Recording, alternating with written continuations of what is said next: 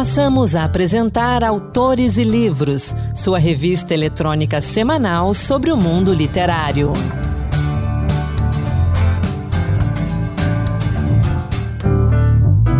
Olá, a partir de agora, Autores e Livros, a sua revista literária de toda semana. Seja muito bem-vindo, seja muito bem-vinda. Sou Anderson Mendanha e o programa de hoje traz poesia, dicas de leitura e lançamentos. Vamos juntos!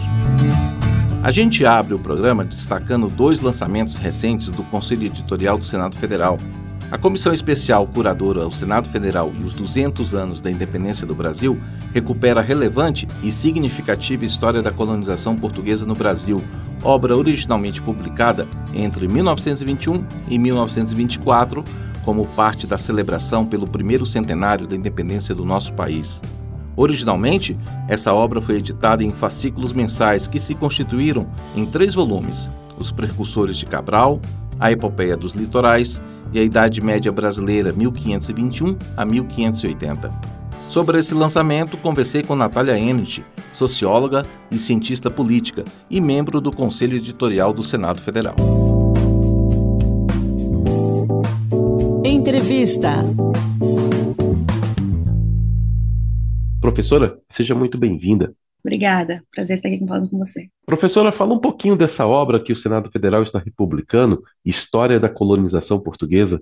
Bom, essa é uma obra monumental, né, até como, como se pode perceber pela extensão, são três volumes, e é uma obra de, de síntese e também uma obra de análise, e o que é interessante dessa obra, um, um dos aspectos que é muito mais interessante dessa obra, é que ela é publicada em outra efeméride, né, o primeiro centenário da independência.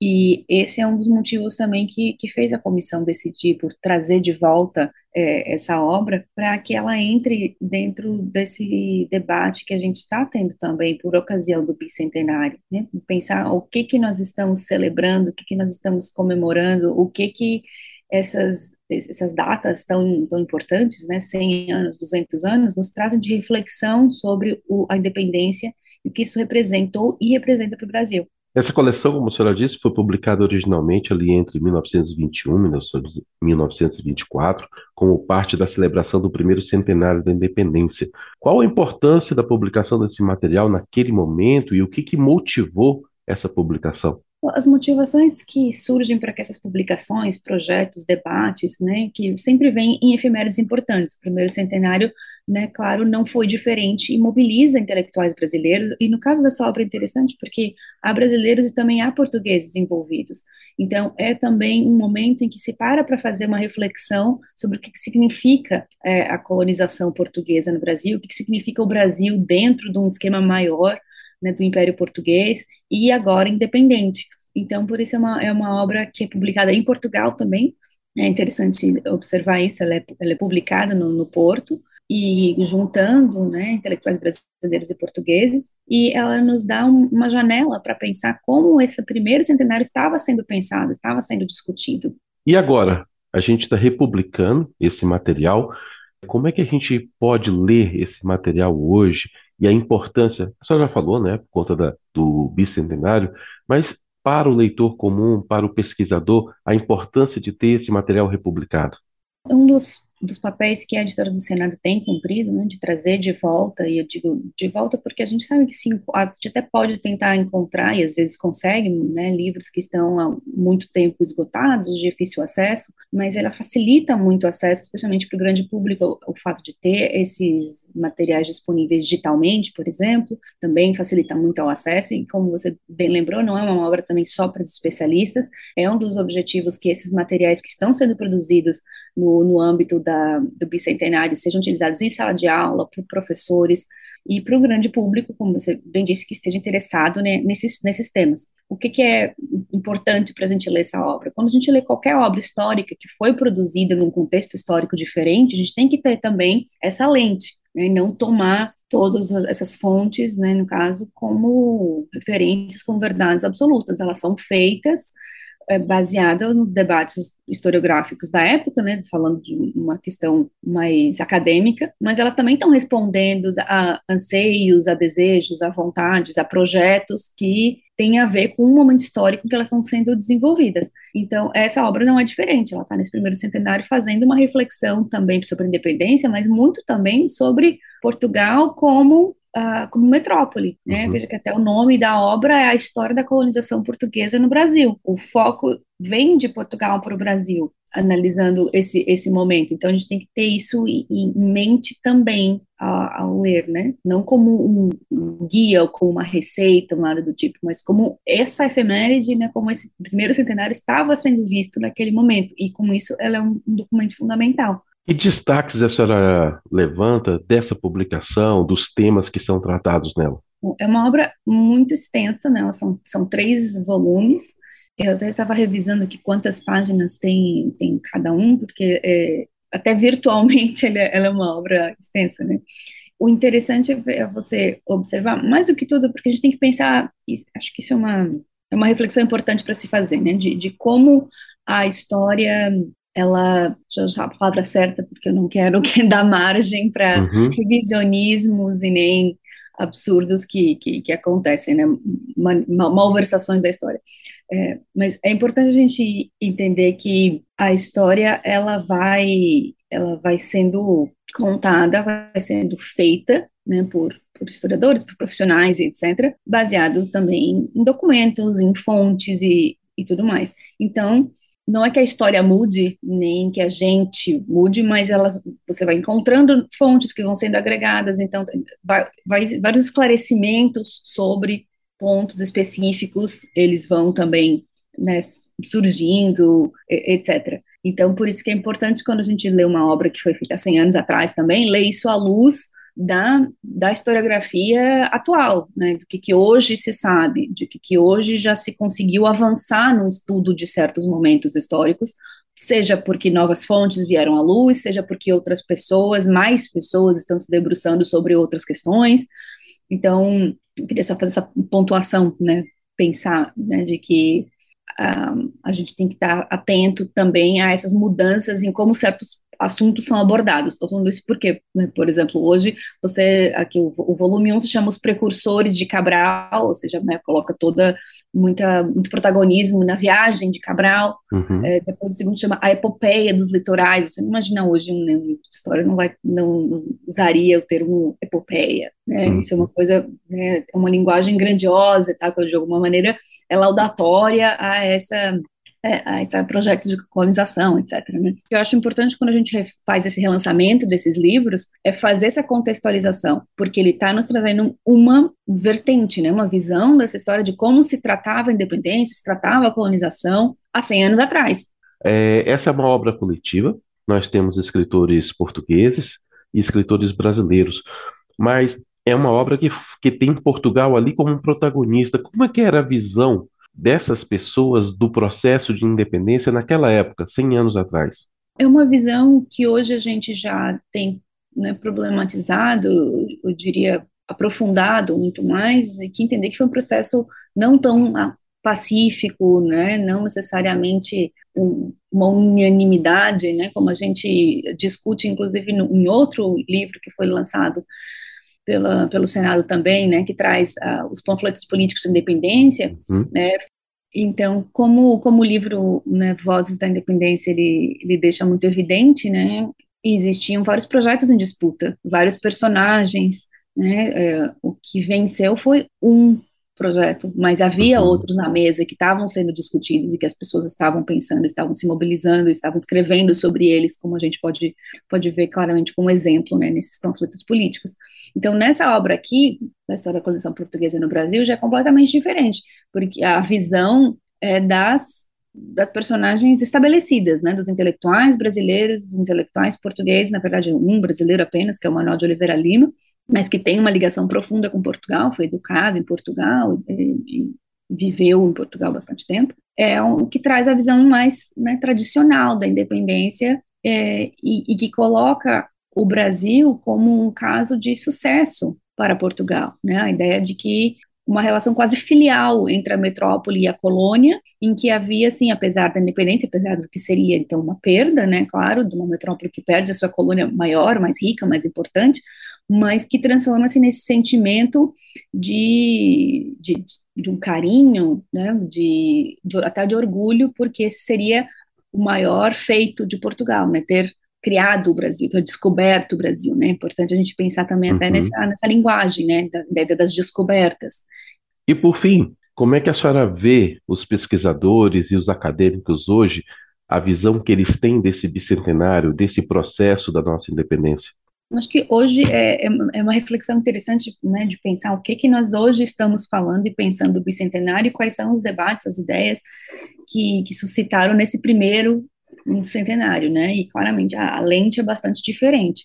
Hoje nós estamos pensando muito mais em nos protagon, no protagonismo de outras populações durante esse processo, de entender se esse processo foi de fato tão pacífico, né, já sabemos que não foi, é, de que projetos estavam em disputa naquele momento, o que, que definiu qual, como seria esse país, esse Brasil né, independente quem estava envolvido nessas decisões, mas também o que, que dizia né, as, as, vozes das ruas, né, para citar de novo esse o, o livro, o outro livro do, dos panfletos, porque a gente consegue então ver que foi um processo muito mais complexo do que isso, né? E entender também o que esse processo complexo e todos esses projetos que estavam em disputa significaram para o país que se criou e para o país que nós estamos vivendo ainda hoje, 200 anos depois. Quais desses projetos se concretizaram né, em termos de, de, de país?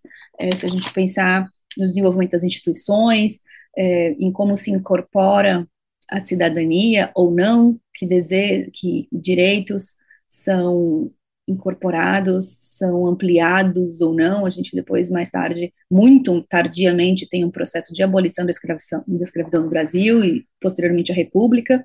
E são todos processos que acabam também agudizando né, uma desigualdade uhum. social que continua existindo hoje, nós bem sabemos. Então, todos esses esses elementos, eles servem também para a gente pensar, afinal, o, o, até onde a gente avançou ou não nesses 200 anos, e se é necessário, acho que a gente também pensar se alguns, é, algumas correções de rota não são, não são importantes, né, nesse Sim. momento. Professora Natália Enich, obrigado pela conversa, obrigado pela sua participação aqui conosco na Rádio Senado. Até a próxima. Obrigada, foi um prazer falar com vocês. História da colonização portuguesa no Brasil, em três volumes, está disponível no site da Livraria do Senado, livraria.senado.leg.br, por 190 reais, com frete grátis para todo o Brasil. A versão digital em PDF pode ser baixada gratuitamente. Outro lançamento em destaque é Manual Antimachismo, como enfrentar agressões de gênero no ambiente profissional, obra da pesquisadora e escritora Lucilena Ferreira. Ao longo de 15 anos de pesquisa sobre igualdade de gênero, Lucilena sempre se deparou com o desafio de encontrar uma resposta mais efetiva à questão sobre o que fazer diante de uma situação de machismo no trabalho. Em situações de machismo, muitas mulheres assumem uma postura de resposta silenciosa, de sorriso amarelo ou então de uma reação impulsiva. Para encontrar os caminhos do meio para essas situações, Lucilena entrevistou mulheres do mundo corporativo, associativo, acadêmico e também da política, com destaque para a participação de três senadoras, Simone Tebet, Leila Barros e Mara Gabrilli. Os depoimentos reunidos para a construção do manual mostram outras estratégias possíveis, verdadeiros caminhos do meio a mostrar a mulheres na hora de dar uma resposta prática e efetiva ao machismo.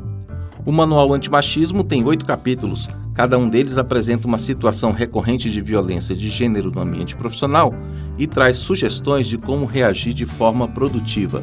Cada capítulo abre com uma tirinha em quadrinhos sobre o tema. O livro já está à venda na página da Livraria do Senado, livraria.senado.leg.br, a preço de custo apenas R$ 10, com frete grátis.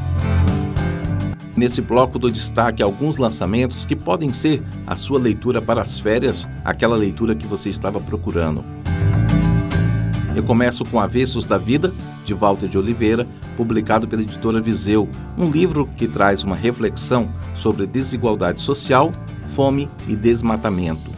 Na obra, Walter apresenta a história de duas garotas que, aos poucos, começam a ter a consciência sobre questões importantes da sociedade contemporânea. Carla e Marluce se conheceram no colégio e, em pouco tempo, se tornaram amigas inseparáveis. Apesar de serem de classes sociais semelhantes, as famílias de ambas possuem hábitos de vidas muito diferentes. Tudo isso fica muito evidente quando Carla vai passar as férias escolares na casa de Marluce, que mora em um lugar bem inusitado um castelo no centro da floresta que só pode ser acessado por um túnel secreto. A partir da ficção, o autor compartilha a visão de que a juventude pode transformar o mundo e torná-lo um lugar justo para todos. A história também nos convida a refletir sobre o que nós devemos deixar para o mundo. Além disso, também nos alerta sobre a importância de olharmos para o outro e para preservarmos a natureza. A gente destaca agora um livro no qual a protagonista rompe com as estruturas e as normas sociais. O que você faria se as estruturas de poder estivessem contra você? Você seguiria em frente, recusando-se a se encaixar em qualquer categoria que lhe foi imposta, ou se adaptaria aos padrões estabelecidos para sobreviver? No segundo volume da série Não Branco, Não Homem, escrito por Tony Grado, a protagonista escolhe a primeira opção, o Tony fala mais desse livro para gente.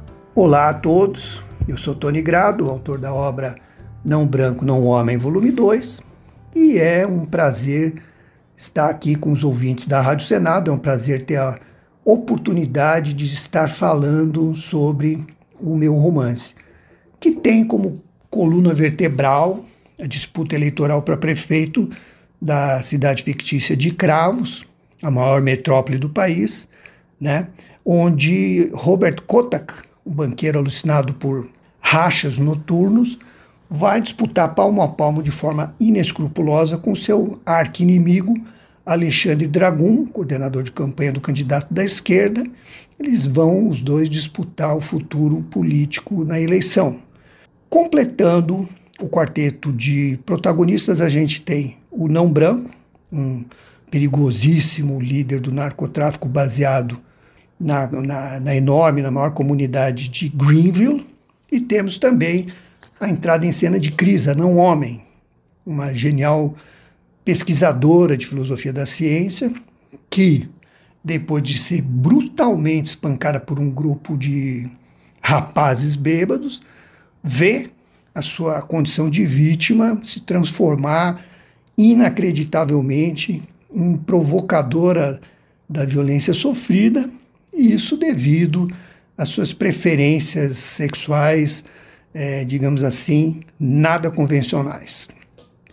A, a minha obra ela aborda temas variados, por exemplo, identidade de gênero, luta antirracismo, polarização patológica na política, que são temas bem atuais, bem pulsantes, mas eu acho que, sobretudo, o meu livro trata do resgate da individualidade, da subjetividade em uma época em que a gente assiste grupos tóxicos das, dos mais variados matizes ideológicos avançarem sobre a liberdade de, de pensamento, sobre a liberdade do indivíduo tirar suas próprias conclusões.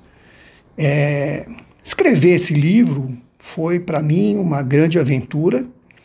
Começou, esse livro começou como uma dissertação filosófica em torno da ontologia do desejo e a partir da influência do pensador francês Gilles Deleuze e terminou como um thriller político de costumes cheio de reviravoltas eletrizantes para prender o, o leitor.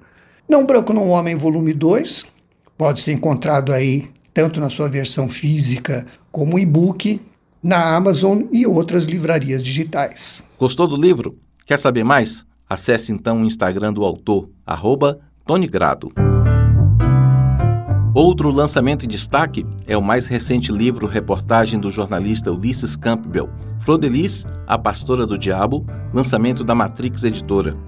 Nesse livro, Ulisses retrata a ascensão da líder religiosa condenada pela morte do marido e revela detalhes sórdidos de rituais satânicos e orgias com os filhos. A suposta adoção de crianças e adolescentes que viviam em situação de abandono e que chegou a passar de um total de 50 ao Sofrodeliz ao estrelato na década de 1990 até o cargo de deputada federal. Em novembro de 2022, ela foi condenada a 50 anos de prisão pela morte de Anderson do Carmo. Dedicado a desvendar as origens da figura pública que enganou o Brasil com sua fachada benevolente, o jornalista Ulisses Campbell conversou com a mãe, os filhos, os parentes e outras pessoas que conheciam de forma íntima a rotina da assassina. O livro Flor de Lis, a Pastora do Diabo, é o resultado destas entrevistas e de um trabalho extenso de pesquisa que durou dois anos. A obra encerra a trilogia Mulheres Assassinas, de Ulisses Campbell. Além deste lançamento, a série conta também com os títulos Suzane, Assassina e Manipuladora, que mergulha no caso Richthofen, e Elisa Matsunaga, a mulher que esquartejou o marido, relacionado ao assassinato do herdeiro da indústria de alimentos Ioki. Eu destaco agora o convidado da edição da semana do nosso podcast, Autores e Livros Dose Extra, César Eduardo da Silva. Já pensou como a ficção nem sempre é apenas ficcional e utópica? Há obras que trazem temas relevantes e atuais para a sociedade, como é o caso de Verdade Obscura, o dilema de James Bonnet, de C.S. Bolton, pseudônimo do pesquisador e escritor César Eduardo da Silva. Mais que uma história fascinante, o livro discute assuntos relevantes, por exemplo, ética e corrupção nos órgãos de saúde e instituições públicas.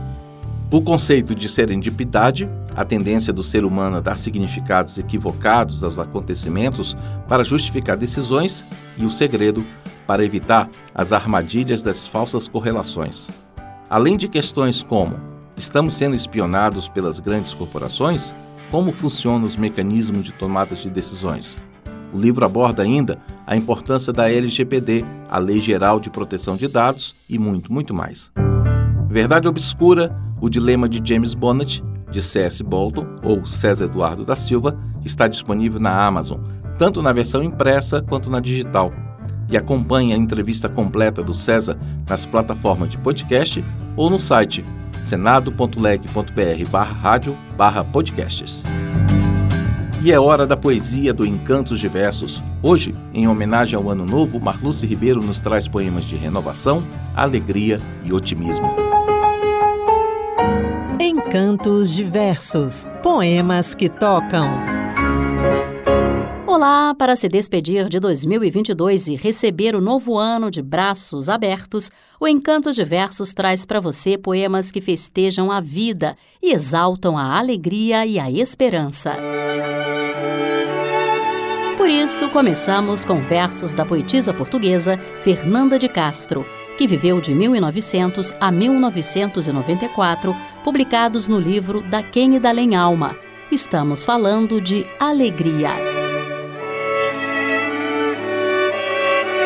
De passadas tristezas, desenganos, amarguras colhidas em 30 anos, de velhas ilusões, de pequenas traições que achei no meu caminho. De cada injusto mal, de cada espinho que me deixou no peito a nódoa escura de uma nova amargura, de cada crueldade que pôs de luto a minha mocidade, de cada injusta pena que um dia envenenou e ainda envenena a minha alma, que foi tranquila e forte, de cada morte que anda a viver comigo a minha vida, de cada cicatriz, eu fiz nem tristeza, nem dor, nem nostalgia, mas heróica alegria. Alegria sem causa, alegria animal, que nenhum mal pode vencer, doido prazer de respirar, volúpia de encontrar a terra honesta sob os pés descalços, prazer de abandonar os gestos falsos, prazer de regressar, de respirar honestamente sem caprichos, como as ervas e os bichos, alegria voluptuosa de trincar frutos e de cheirar rosas, alegria brutal e primitiva de estar viva, feliz ou infeliz, mas bem presa à raiz. Volúpia de sentir na mão a côdea do meu pão.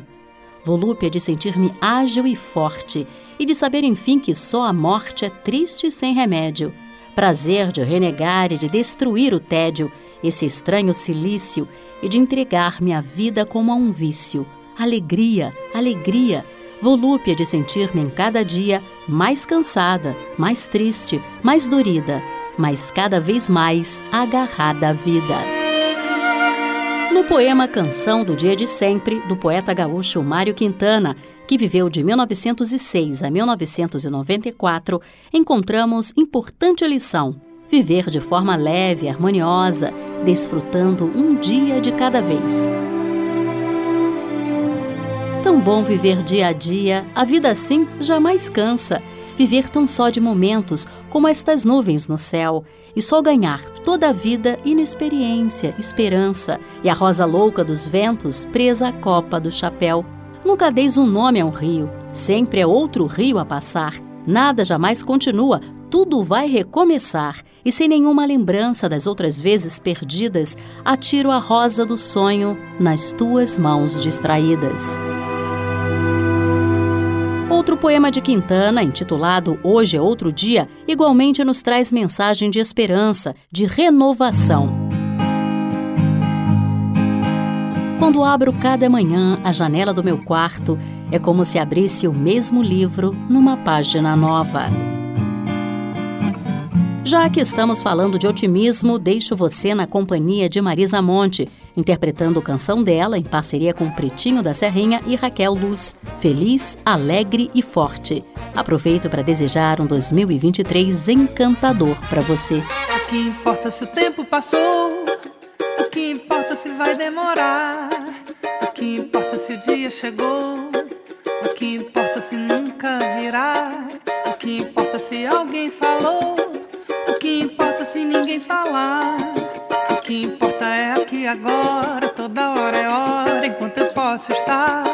O que importa é ser aqui agora, toda hora é hora, enquanto eu posso estar.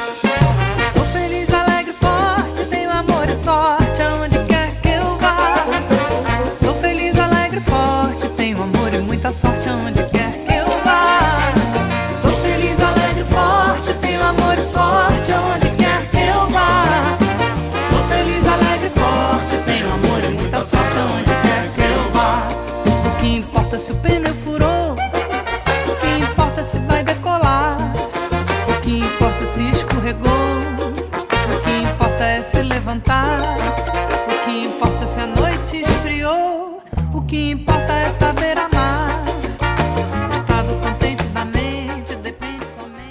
E com a poesia do Encantos Diversos, o Autores e Livros vai ficando por aqui. Obrigado pela sua companhia ao longo de 2022 e que possamos estar juntos também em 2023, com muitos livros, leituras, resenhas, entrevistas e poesia.